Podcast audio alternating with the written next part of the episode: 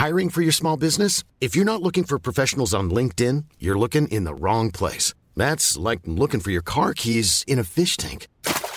LinkedIn helps you hire professionals you can't find anywhere else, even those who aren't actively searching for a new job but might be open to the perfect role. In a given month, over 70% of LinkedIn users don't even visit other leading job sites. So start looking in the right place. With LinkedIn, you can hire professionals like a professional. Post your free job on linkedin.com slash people today. Fran, nos prometieron coches voladores y en su lugar nos han dado 140 caracteres. Bueno, 280 ahora. Han Bueno. ampliado. El futuro ha mejorado mucho. Buscamos los límites de la ciencia, el futuro de la tecnología, el alcance de la mente humana. Esto es Mindfacts. Bienvenidos a Mindfax, donde cada semana en este podcast buscamos los límites de la ciencia, de la tecnología y de cuántos caracteres, fotos y demás cosas caben en un único tuit. Hola Jesús Callejo, ¿cómo estás? Fenomenal, en las nubes. ¿Qué tal Alberto Espinosa? Aquí, al límite. Hola Sergio Cordero. Volando hoy vía Pacharán.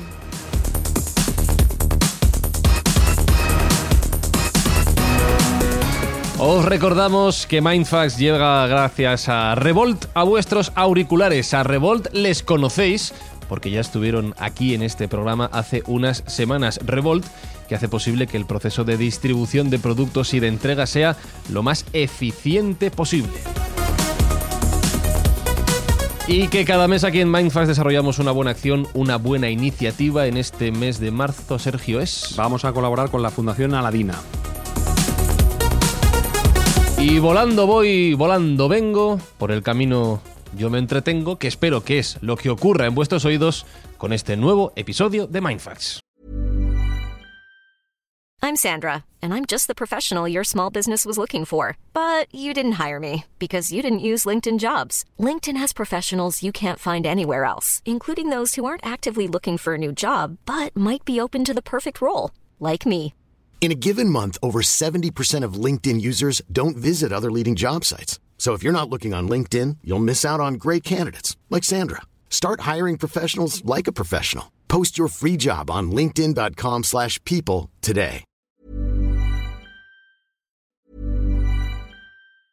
Hi, I'm Daniel, founder of Pretty Litter. Did you know cats tend to hide symptoms of sickness and pain? I learned this the hard way after losing my cat, Gingy. So I created Pretty Litter, a health monitoring litter that helps detect early signs of illness by changing colors, saving you money and potentially your cat's life. Pretty Litter is veterinarian developed, and it's the easiest way to keep tabs on your fur baby's health right at home. Go to prettylitter.com and use code ACAST for 20% off your first order and a free cat toy. Terms and conditions apply. See site for details.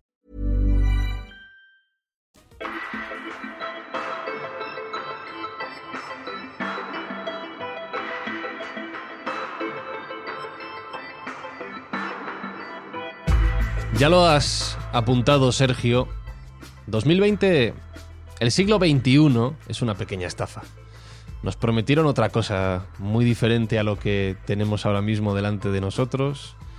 No hay ni viajes intergalácticos, ni viajes en el tiempo, como ya comentamos en el episodio anterior, ni coches voladores. Bueno, coches voladores no están tan lejos realmente. Estamos más cerca de lo que nosotros nos pensamos. Luego lo vamos a desarrollar. Pero desde luego que la ciencia ficción anterior a nosotros siempre tenía esa fijación de ver como medio de transporte preferente el coche volador. Y a día de hoy es cierto que está un poco en pañales. Yo todavía no he visto ninguno por la calle. Dices que están lejos. No sé si es una metáfora o es que están lejos, pero existen. Lejos de, en este caso, Madrid, donde estamos grabando. No, no están tan lejos. Eh, no están tan lejos. En realidad, en Estados Unidos ya existen algunos. Luego lo vamos a ver qué compañías tienen y cómo se está trabajando en ellos. Y algunos científicos y técnicos consideran que están más cerca de lo que nosotros nos pensamos. Es curioso porque el concepto de, coche volador tiene ya bastante tiempo. El ser humano ha querido volar desde que el hombre es hombre, como comentábamos en el episodio anterior, pero coches voladores llevamos viendo en las películas desde hace décadas y décadas y décadas. Desde siempre. Yo, así a bote pronto, recuerdo en Los Increíbles ya salían coches voladores. en Blade Runner vimos que, que los coches no iban por, por la carretera, sino que podían volar. En Star Wars, bueno, hemos visto tantas y tantas veces que nos iban a llevar volando que al final es una pequeña decepción, como bien decía Peter Thiel, que es el autor de la cita que comentaba al principio. eh, que no lo tengamos hoy en día nos, nos escuece. ¿Ha habido muchos intentos en, en la historia de la automoción de hacer coches voladores? ¿Se ha intentado ya con una, vamos a decir, con un tamaño suficientemente importante como para considerarlo eh, mencionable? Si nos remitimos al principio, el ser humano ha necesitado siempre la movilidad. Sí. Ha tenido que moverse. Y por motivos físicos ha estado siempre apegado al suelo. Hasta ahora no ha podido mm, volar mucho más allá de un siglo. Hace un siglo más o menos que tenemos aviación convencional. Con lo cual quiere decir que hemos estado muchísimo más tiempo apegados al suelo que al cielo. Mm. Y, las, y los inconvenientes que tiene la aviación comercial, pues ya sabemos cuáles son. Eh, elementos muy grandes, en busca de la seguridad se hacen con naves que son muy amplias y que llevan a mucha gente a la vez a un destino concreto. No tienen la flexibilidad que puede tener un vehículo personal o un coche, una moto. Y eso se quiere cambiar. Se quiere cambiar. A día de hoy tenemos eh, capacidad técnica más que de sobra para hacerlo. Sí. Sí, tenemos capacidad técnica sin duda alguna. Lo único que hay que poner de acuerdo es a la legislación, como siempre, que es un gran impedimento y lo hemos hablado muchas veces en este programa. Hay que poner en línea la técnica y la voluntad económica de hacerlo.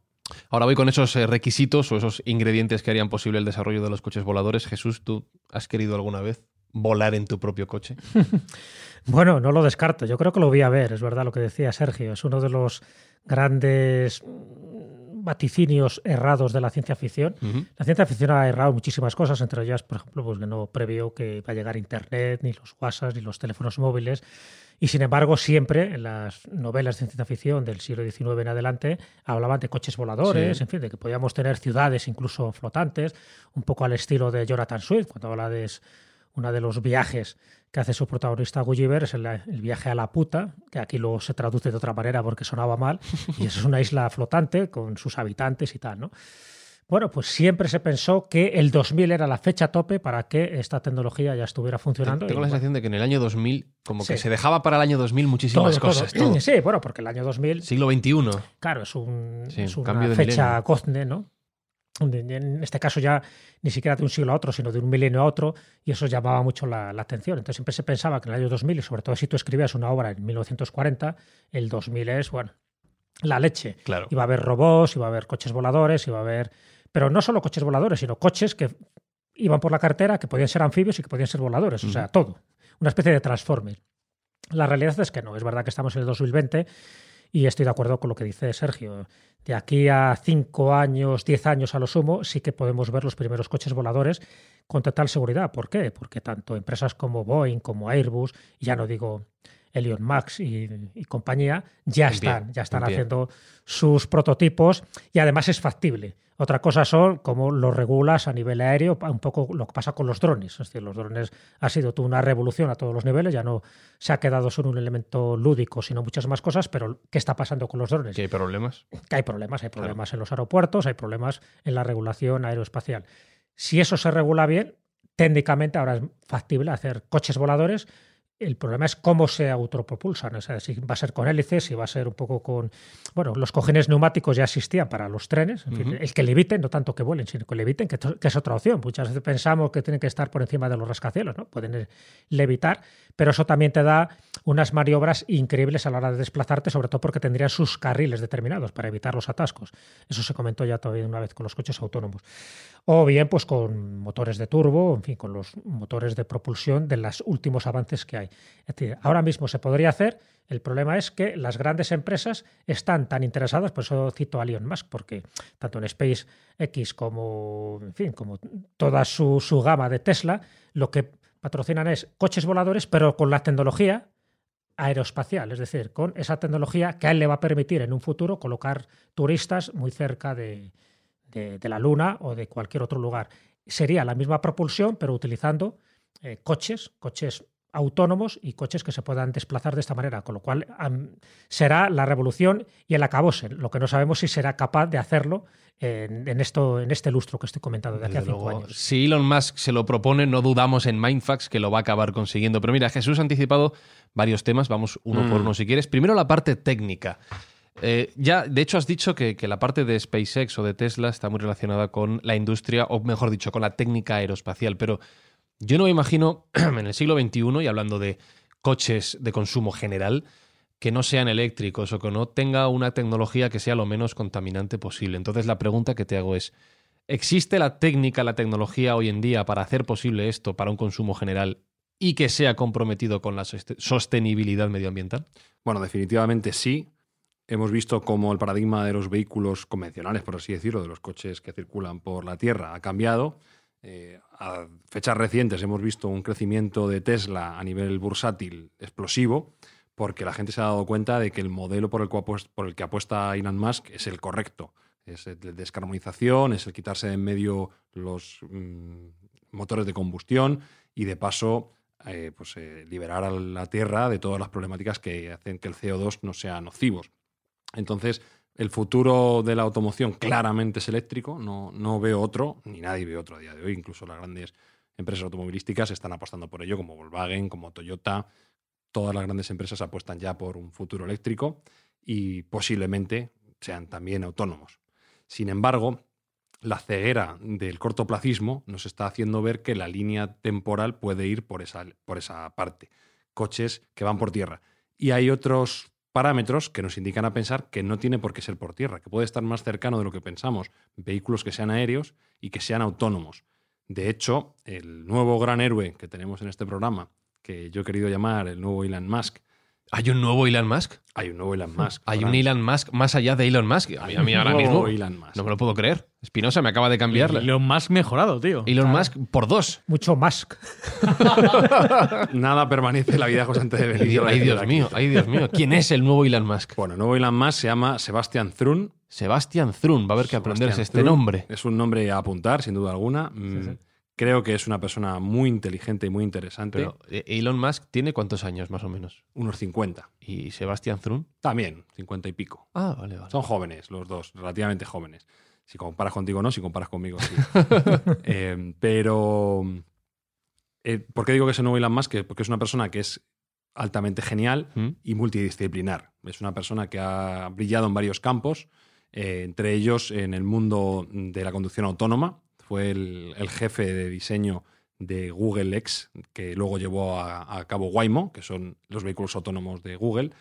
Eh, no contento con eso, creó una empresa de conocimiento online, de aprendizaje online, de e-learning, eh, muy exitosa que se llama Udacity, que está enfocada mucho en el, en el lenguaje de programación mm, mm, del machine learning y del data, del data learning. Y a más a más ha creado esta nueva empresa que se llama Kitty Hawk, que es la empresa puntera de vehículos eh, eléctricos y eh, vo- voladores, coches voladores. Aunque a él realmente no le gusta el, el nombre de coche volador, pero es lo que son, o, que, o a lo que a nosotros nos parece más cercano. ¿Y, y- vehículos y qué, no- voladores. qué nombre le gusta a él? Bueno, el nombre técnico que le da es eVTOL. Vale, me quedo con coche volador, Sí, yo más, también, más yo sencillo. también. ¿no? eVTOL, que no deja de ser un acrónimo de Parece una medicina. vehículo eléctrico de aterrizaje y despegue vertical. Coche Eso volador. coche ah, volador. vertical, con lo cual ya estamos. Vertical. Ya no me Ya estamos acotando. Ya es más un helicóptero que un Ya, avión. eh, va, chico listo. Ay. La empresa Moller también está ahí, ¿no? Está Sí, bueno. Moller es una empresa que tuvo su recorrido en, en la última década, pero se ha quedado atrás y creo que ya ni siquiera existe. Fíjate lo que te digo. No, no estoy seguro. Sé que Carlos Canales, amigo de este programa, eh, tenía mm, buenas referencias de ellos y que hicieron sus pinitos. Pero creo que a día de hoy ya no es relevante la industria aeroespacial. Y entre otras cosas porque tenían varios problemas. En primer lugar, porque su producto era un producto muy caro. Era un producto que estaba por encima del medio millón de dólares. Y en segundo lugar, porque no eran capaces, precisamente estos vehículos, de despegar y aterrizar, si no recuerdo mal, en modo vertical. Necesitaban una pista de aterrizaje y despegue, que eso es lo que hace que no sean prácticos para el día a día. Y este nuevo tipo de prototipos de vehículos que van a ir volando, pues eh, van a ser capaces de aterrizar en- y despegar en muy poco terreno, lo cual les hace ideales para el tráfico urbano y para aquellas distancias donde no haya un- una pista de aterrizaje de despegue, que eso impide mucho, obviamente. ¿Existe algún eh, prototipo viable que ya se haya visto? ¿O No hay todo- prototipos, ya hay modelos de serie. ¿Ah, sí? Sí, sí, ya hay modelos de serie. Aquí estamos hablando de una tecnología, como digo, que no es muy conocida para el gran público, pero que ya está funcionando. De hecho, la empresa de Thorn, que se llama Kitty Hawk, tiene ya dos modelos, que uno de ellos está operando ya en, en Nueva Zelanda y el otro está en, en pruebas y en fase de, de aprobación para, para Estados Unidos. Como bien ha dicho Jesús antes, no dejan de ser drones grandes. Están utilizando la tipología de un dron común, que estamos acostumbrados a ver, que portan cámaras y que, Mm. que tienen aspas, que son parecidos a cuadrocópteros, sería aproximado, pues eh, este tipo de vehículos son similares, tendrían aproximadamente entre 8 y 10 motores y serían parecidos en su concepto a un helicóptero, pero con varios motores, no, no con uno solo. De Claro. tal modo que puedan despegar en vertical con las aspas eh, el impulso hacia arriba y una vez que tienen la, la distancia del suelo adecuada, pueden girar esas aspas y volar como un avión. Uno de, los, de las grandes pegas, ya que haces la comparación con los drones de uso civil, que no de uso militar, es la duración de la batería. Hoy por hoy, grabando este episodio en 2020, la duración de la batería de un dron de uso civil, de uso recreativo, eh, está en 15 minutos como mucho, el, el que más. En los coches voladores entiendo que eso también será un problema en estos momentos, ¿o no? A día de hoy, los modelos que están ya funcionando tienen una autonomía de unos 100 kilómetros, lo cual no está nada mal. Está bien, sí. No está Hay mal. coches eléctricos que están no más lo o menos tienen. por ahí, sí, sí. Entonces, teniendo en cuenta que son 100 kilómetros en línea recta, Mm. que no tiene la problemática de un coche que tiene que ir serpenteando, podría ser el equivalente a unos 150 o 200 de un vehículo convencional. Esto también teniendo en cuenta que no tiene que esperar semáforos, ni sortear rotondas, ni esperar al camión de turno, mm, hace que sea muy, muy práctico. Y en entornos muy urbanos, como puede ser las grandes ciudades americanas o los territorios que sean amplios, eh, como también Estados Unidos, porque al final no, no olvidemos que es una industria muy americana, muy pensada para, el, para su orografía y para sus necesidades. Estados Unidos tiene grandes dimensiones, como todos sabemos, y tiene ciudades muy, muy pobladas, muy densificadas a nivel de tráfico y necesitan evadirse un poco de, de esa congestión. Me ha venido a la mente ahora que dices esto y llegamos a la pausa de mitad del episodio el ejemplo de Kobe Bryant, recientemente fallecido en un accidente de helicóptero, que utilizaba su helicóptero en las mismas circunstancias que acabas de mencionar. Lo utilizaba para evitar los grandísimos atascos que hay todos los días en Los Ángeles y prácticamente para él el helicóptero era el coche. Lo cual me lleva a pensar, a preguntar y a que reflexionemos ahora qué consecuencias van a tener los coches voladores en nuestra sociedad.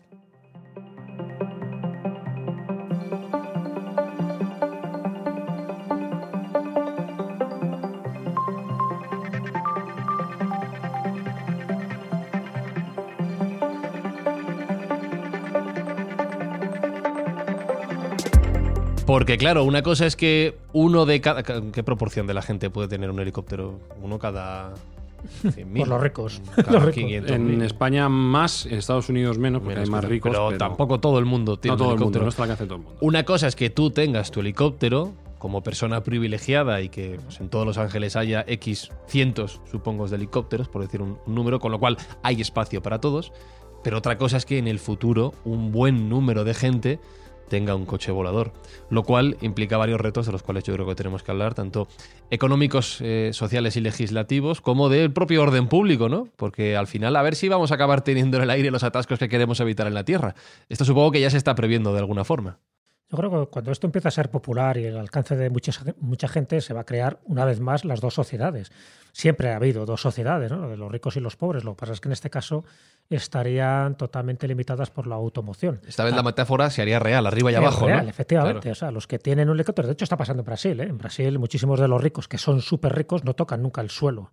El de Sao Paulo, el de Río de Janeiro, el que sea. Siempre se mueven en helicópteros, van a sus empresas, a sus rascacielos y luego viven en sus mansiones que están en lo alto de las montañas. Es decir, que ellos no llegan a entrar en contacto con la gente sencillamente por eso, ¿no? Por, por evitar peligrosidad y tantas y tantas cosas. Al final esto crearía, yo creo que una una estratificación mucho más pronunciada porque estarían aquellos que se pueden desplazar de esta manera y nunca tocarían el suelo, el suelo sería para los atascos y para la delincuencia y tal. Y es un poco como Elysium, si llegara a esos extremos de que tengas que crear una estación espacial orbitando alrededor de la Tierra, pero si se crearan espacios, espacios privilegiados donde la gente, estos ricos, súper ricos, se puedan mover con sus helicópteros, con sus drones, con sus coches voladores, etcétera, etcétera, y dejando la superficie pues para los que no puedan hacer otra cosa, porque claro, llegará un momento, si esto sigue así y no llega en la revolución de los coches autónomos, llegará un momento que se va a producir los colapsos totales. Ahora, de hecho, en México, en México, en Ciudad de México, eh, la contaminación que se produce allí por la cantidad de atascos es monumental. Eso llega un momento en que todos los que se lo puedan permitir no van a utilizar esos medios de, comunicación o de, o de trasvase, ¿no? De- de, de vehículos por, sencillamente porque pier- pierden muchísimo tiempo en los No atascos. es rentable. Claro, no es rentable para Ujú. nada. Entonces, lo que van a hacer, para mí, vamos, desde mi punto de vista, la gran revolución es que crean estas dos clases sociales mucho más pronunciadas y se van a mover en ese sentido. Veréis que las grandes mansiones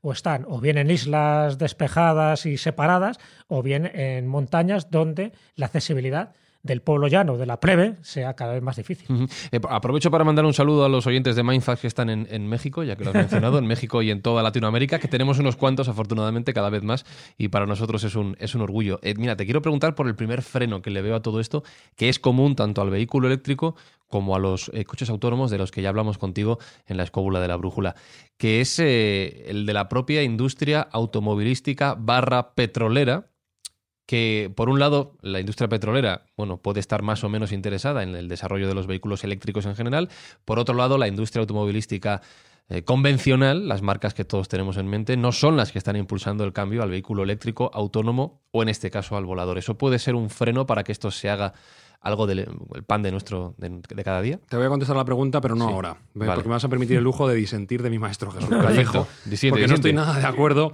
con que, con que vaya a haber una fracción, un fraccionamiento en, la, en el estatus social. Si nosotros echamos la vista atrás hace 30 años Sí. y preguntábamos a alguien quién iba a llevar un dispositivo como un iPhone 11 en el bolsillo, probablemente te diría que solo los multimillonarios. Algo que pudiera llamar, que pudiera hacer a internet, que pudiera tener una pantalla, que pudiera hacer videollamadas. Esto sería visto como algo futurista y, y solo al alcance de los más ricos. Bueno, pero al principio los teléfonos móviles solo los tenían los más ricos, ¿no? Sí, sí, por eso mismo te Claro, estoy diciendo sí, sí. que si hace 30 años preguntas quién iba a tener ese tipo de dispositivo, pues te dirían, pues evidentemente, si ahora un teléfono móvil Claro. solo lo puede tener el rico, imagínate que tú me estás contando, solo los ultramillonarios. ¿Cuál es la realidad? Que la tecnología se ha democratizado. Y se ha democratizado porque al final hay un volumen tan grande que ha permitido que el coste baje. Sebastián Zran, que tiene una motivación bastante legítima, a mi juicio, él dice que empieza en esta carrera por la pérdida de un amigo suyo en un accidente de coche. Un amigo suyo muere en un accidente de coche y entonces él eh, se promete a sí mismo que va a conseguir que no haya más muertos en accidentes de coche. Bueno, es una promesa increíblemente difícil, de cumplir, sí. pero que está en la línea. De tal modo que él se enfoca en la capacidad de, de conducción autónoma y es el primero que realiza vehículos de conducción propia autónoma en- con Google, en con Google X, que luego fue Waymo. Y ahora está en esta línea de este tipo de vehículos que son voladores y que y también se pretende que sean autónomos. Lo que él viene a decir es un poco la misma lógica económica que ha tenido Elon Musk en Tesla. Cuando Tesla empezó, los coches que hizo eléctricos eran solo para una élite. Hmm.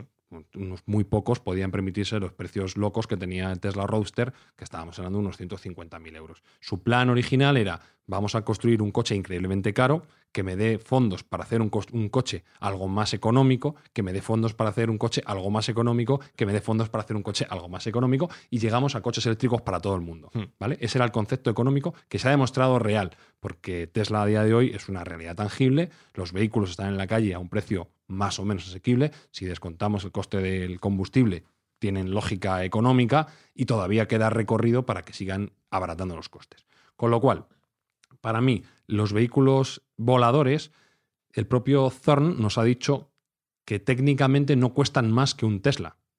Un, un vehículo suyo volador como el Heaviside, que es el vehículo que están actualmente proponiendo y que está en fase de habilitación para volar en Estados Unidos, no tiene mayor coste que un Tesla Model S. Y Tesla Model S hay, algunos, no son muchísimos, pero los hay. Teniendo en cuenta que además el concepto que se quiere impulsar es el de uso compartido, porque tampoco tiene mucho sentido que tu vehículo volador esté parado el 90% como está un vehículo, pues eso va a hacer que el coste de uso sea infinitamente menor. Con lo cual yo considero que si bien en a, a inicio, y ahí sí le doy la razón a Jesús, va a ser un juguete para ricos, en un plazo mediano, con la Pero ¿a qué La llamas escala económica, mediano? ¿A qué plazo ya? pues te 20 refieres? años, 15, 20 años no más. 15, 20 Ujú. años. Estoy seguro de que se van a democratizar. El uso, desde luego, la propiedad, no sé si Claro, tanto. es- eso, y enlazando con la pregunta que te hacía antes, eh, olvidamos el concepto de comprarnos el coche. Bueno, es que es un concepto que está abocado a, si no a morir, a, a sufrir. A cambiar. Porque en realidad la nueva sociedad lo que está acostumbrada y cada vez más es a pagar por el uso y es cierto que la propiedad es, en cierto modo, asiente económica. Tener un vehículo para tenerlo parado el 90%, aparcado el 90% de las veces, con el coste que conlleva, pues igual no tiene sentido. Vamos a pagar por uso. De hecho, Uber eh, está haciendo ya un prototipo de coche volador. O sea que Uber posiblemente, si le salen bien sus planes, será el pionero en este tipo de vehículos, no de propiedad, sino de alquiler, en el que tú puedas utilizarlos bajo un precio, en fin, bastante asequible. Por eso, porque yo estoy de acuerdo con Sergio en ese, en ese momento. A la larga, todo se democratiza, salvo que nos vayamos todos al garete por eso. porque- Que no lo, no lo descartamos. que no lo descartamos por la superpoblación. Pero a la corta siempre son elementos de elitismo, eso está claro. Entonces no todo el mundo se lo puede permitir comprarlo, pero sí alquilarlo. Entonces Uber, en ese sentido, igual que le está pasando a la NASA, y antes mencioné, por ejemplo, Airbus o, el Boeing, es decir, sí que están haciendo sus propios prototipos porque se dan cuenta de que el primero que se posicione es el que da dos veces. Y qué curioso que sea Uber y no otra empresa de, de estas automociones de alquiler los que ya están dando sus pasos adelante. Por eso digo que cuidado, que por ahí van los tiros. Pero aún así, ya digo, yo creo que durante unos cuantos años, por eso te preguntaba cuánto calculabas tú, sí que va a ser un elemento de diferenciación social, Claro. pero por razones obvias. Es decir, es como el que tiene un yate al principio. Ahora mucha gente tiene un yate, en fin, de distintas dimensiones, pero el que tenía antes un yate, pues es el que te daba la posibilidad de acercarte a una isla que de otra forma no te acercaba. Y que cuando esto se democratice, el coche volador ya habrá otra cosa que los ricos puedan comprar y la gente de la calle no. Con lo cual, Claro, a ver, el rico siempre se tiene que diferenciar, Eso es, pero eso, eso es una norma básica. O sea, el rico, el que es ya rico, el tener un yate lo tiene cualquiera, tiene Claro. que tener su yate, es decir, de, de- de manufactura exclusiva y además con su nombre propio grabado en las cuatro esquinas. Eh, tener un pequeño avión también lo tiene mucha gente. Entonces, el rico lo que busca es diferenciarse. Y para diferenciarse no solo consiste que tengas algo que sea único, algo que, que sea genuino y que corresponda a tu personalidad, es que también tienes que prohibir y limitar el uso a otras personas. Entonces, los ricos son los que establecen luego las normas y las leyes para que no todo el mundo pueda acceder, por lo menos en un primer orden. Luego ya es verdad que todo se democratiza. Antes la carne, el cochinillo, el ternasco no lo podía comer el pueblo llano, era solo privativo de los reyes, de los nobles. Sin embargo, con el tiempo también. Bueno, pues poco a poco, poco a poco se irá consiguiendo. Hablando de leyes y normas, aquí hay un código de circulación completamente nuevo que tenemos que aprender. Ya no aprendemos a conducir, sino a pilotar. Porque en algún momento tendremos que saber cómo manejar el cacharro si el automático funciona. ¿No, No. funciona? ¿No? No, no, no. ¿No, vamos- necesito carnet? No, vamos a ir en autónomo, vamos a ir en automático. Todo el rato. Sí, sí. De hecho, Sebastián Zran tiene una, una teoría que parece que puede tener sentido y es que vamos a tener antes vehículos voladores autónomos antes que coches autónomos. Eh, Un poco arriesgado, ¿no? No, es que él tiene un argumento y es que y tiene razón en que es más sencillo si tú estás volando a 100 metros de altura, Mm. No chocarte con farolas, niños, bicicletas, edificios, es, ni rotondas, ni señoras que cruzan el paso de cebra. No tienes casi ningún tipo de obstáculo, mientras que en el arras de suelo tienes que lidiar con todo ese tipo de, de problemáticas. Sencillo y seguro, efectivamente. Con lo porque cual- tiene sus pistas. de- Claro, eso te iba a decir, la imagen Y de las tienes películas. carriles claro. ilimitados. La imagen Sí. de las películas De de, Blade Runner, Blade Runner tenía sus pistas. de las calles en, en el aire, ¿no? Las autopistas en el aire a diferentes alturas, según vayas más rápido o más lento, eso va a ser real. Parece ser que el- la idea que se tiene es que ah, el espacio aéreo no está limitado, entonces podemos tener carriles infinitos, tanto en un modo longitudinal como vertical. Para la legislación en todos los sentidos y, y ya meto, pues eso, todo el consumo energético, desarrollo. Esto es un reto importante. Por supuesto, la legislación, lo hemos comentado eh, por enésima vez, siempre va por detrás de la tecnología y eso es un lastre que al final hace que vayamos más lento de lo que podríamos ir. Pero la realidad es que la tecnología está, eh, hay ya dispositivos que están funcionando y operando y podríamos empezar a implementar este tipo de, de viajes pasado mañana. Es cierto que hay que trabajar muy seriamente en la seguridad, que es lo principal, y curiosamente se está haciendo hincapié en, otro, en, otro, en otra propiedad de los vehículos, que es el silencio. Tiene que ser silencioso. No puede contaminar acústicamente la ciudad y el vehículo de Kitty Hawk, que es el, el Heaviside, como os he dicho, que es el primero que está en funcionamiento, emite un 100 veces menos ruido que un helicóptero convencional. Que, hombre, que por otra parte hace mucho ruido. claro. Hace mucho ruido, sí, Claro. pero 100 veces menos es casi indistinguible. Yo he escuchado vídeos, y luego podremos verlos, en el cual se ve el dispositivo ah, despegando y aterrizando y una vez que está en el aire es indistinguible del sonido ambiente. Hmm. Lo cual eso va a hacer que sea amigable para la ciudad y que sea útil, porque al final si tuviéramos miles de helicópteros volando, nos volveríamos todos locos. Entonces, en este aspecto, a mí me parece eh, que es una buena noticia y considero también que son más seguros que los propios helicópteros. De hecho, me atrevo a decir que si Kobe Bryant hubiera volado en uno de estos dispositivos, hoy no estaría muerto. Eh, se me ha olvidado hacerte una pregunta importante. ¿Estos cacharros corren bien? No tiene una velocidad mm, altísima. ¿eh? Mm, es- la velocidad máxima está limitada aproximadamente a unos 250 kilómetros por hora. Que ya es. Sí, pero hay coches que corren más. Hay coches que corren Sí, más. pero es verdad que no es tanto la velocidad de punta, sino la velocidad media, porque te ahorras los semáforos, las rotondas, todo lo que decías Correcto, está la gran ventaja y el punto de elevación y de venta que ellos están proponiendo, sobre todo para Estados Unidos. Tú ten en cuenta que esto está previsto para ciudades con densidad mm, de vehículos altísima, como Mm. puede ser Los Ángeles, que es un suplicio y una tortura, Caos. donde la velocidad media de un vehículo creo que está más o menos medida en 16 kilómetros por hora, por mucho que pueda correr el vehículo a 300. 16 kilómetros es lo que la vía te permite porque hay tanto tráfico que tienes que amoldarte a esa velocidad. Sin embargo, este tipo de vehículos eh, pueden llegar de común a 100 kilómetros por hora. No nos olvidemos, 100 kilómetros por hora lineales. No es lo mismo hacer la rotonda, hacer la circunvalación, esperar el semáforo, que ir, por aquí, curva pum, por allá. directo, Mm. de punto a punto. Eso es una ventaja tremenda. Eh, tanto es así que el propio Sebastián Zran lo que viene a decir es que es capaz de reducir el tiempo de conmutación, el tiempo de tránsito, en 100 veces. Un orden de magnitud completo. Esto de- él decía en su previsión que iba a liberar de unas 240 horas al año de tránsito innecesario. 240 horas son 10 días. 10 Mm. días de vida cada año es mucho Es tiempo. mucho, es mucho. Para el, impacto económico es elevado. Tú imagínate, Espinosa, tener que esperar al autobús ahí arriba en una parada flotante, Ya ¿no? ves tú, ¿eh? o parar el taxi, Como los supersónicos. no, no caerte, pues te caes, te metes un... Eso sí. Aquí los únicos atropellos es de algún paracaidista despistado, ¿no? Eso te iba a decir, ten- ten- ¿tendríamos que llevar Sí. paracaídas o cómo funciona? Hay que negociar con los ecologistas también. También se, ¿sabes? acab- se acabaron los pájaros en las ciudades. eso Bueno, sí. eh, respecto al tema de paracaídas, ya se está tratando también en tecnologías de airbag paracaídas y paracaídas preventivos. O sea, Ajá. que se- todo está un poco en estudio para que tengan la máxima seguridad. De todos modos, tener en cuenta que teniendo entre 10 y 20 motores distintos, es difícil que fallen todos. Se, se espera y se estima que con un 50 po- 40-50% de los motores disponibles, el dispositivo no, no- no caiga. Con lo cual, bueno, pues siempre vas a tener un margen importante de seguridad.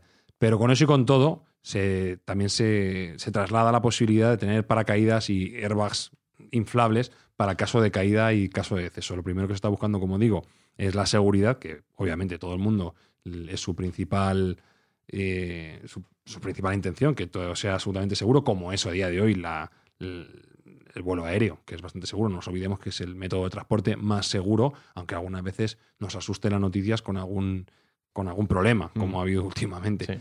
pero estadísticamente es el medio más seguro. Y en este tipo de vehículos aéreos quieren también que siga por la misma línea.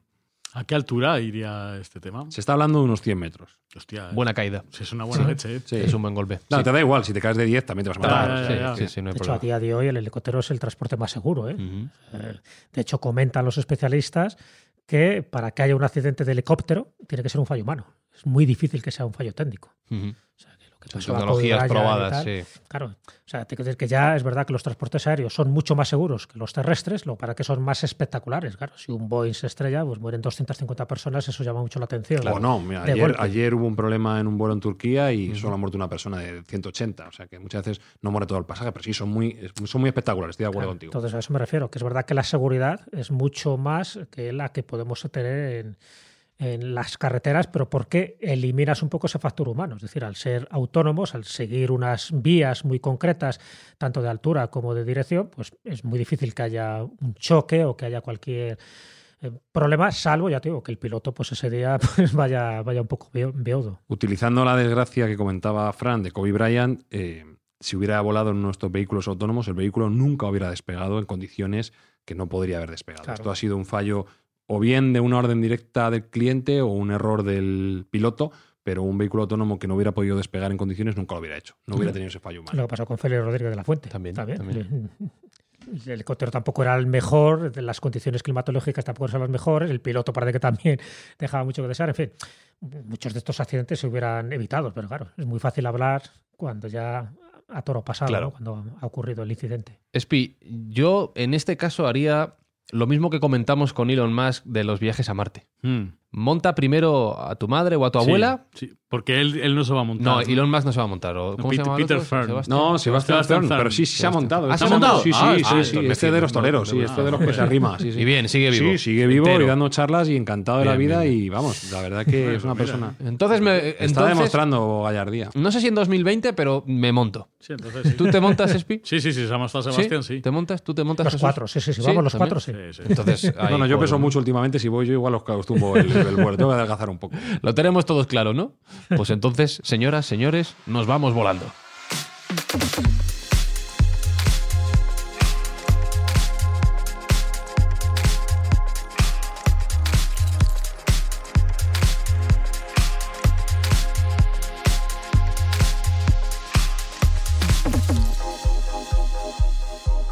Dime, Sergio, qué marcas me tengo que aprender a, a partir de ahora entonces. Bueno, no son muy distintas a las que ya sabes. Esto es una- un negocio muy incipiente y claramente mm, rentable y como tal hay empresas que están muy interesadas.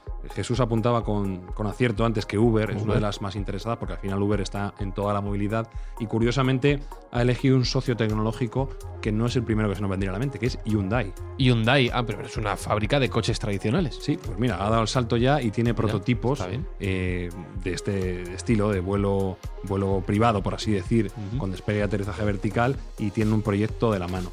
Y por supuesto, no podrían faltar las marcas más importantes de la náutica en el mundo, que son Boeing y Airbus. Cada una tiene sus partners. Eh, Airbus tiene eh, par- partners locales en Europa. Boeing está asociada con, con la empresa de Thorn en Nueva Zelanda. Y al final va a ser una, un, un terreno que tiene unos nichos de entrada difíciles y que es, es complicado, es un negocio que no puede realizar cualquiera, pero que va a ser tremendamente rentable porque se estima que en el momento que sea común, de uso común, va a sobrepasar al uso del coche convencional en 10 a 1.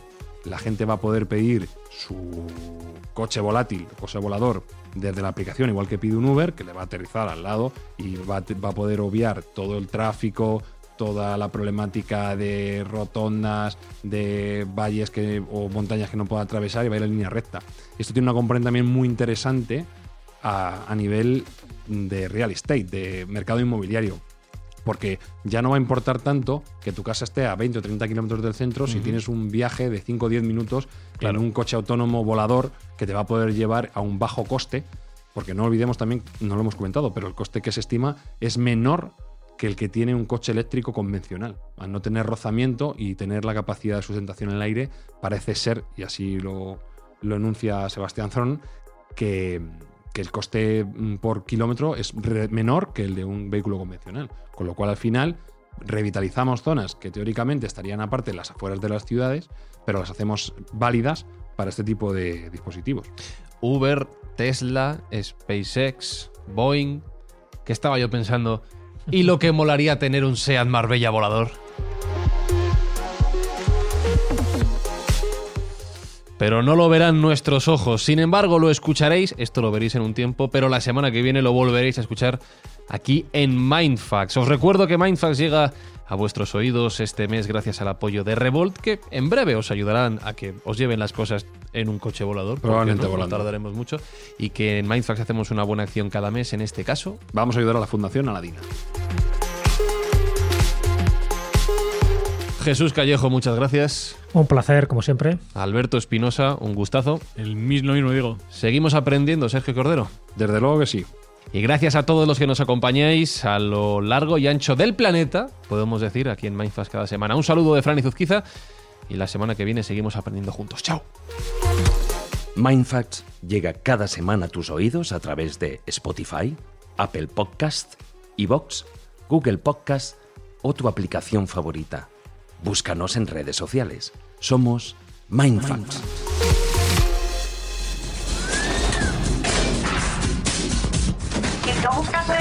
Sí, sí, un minuto.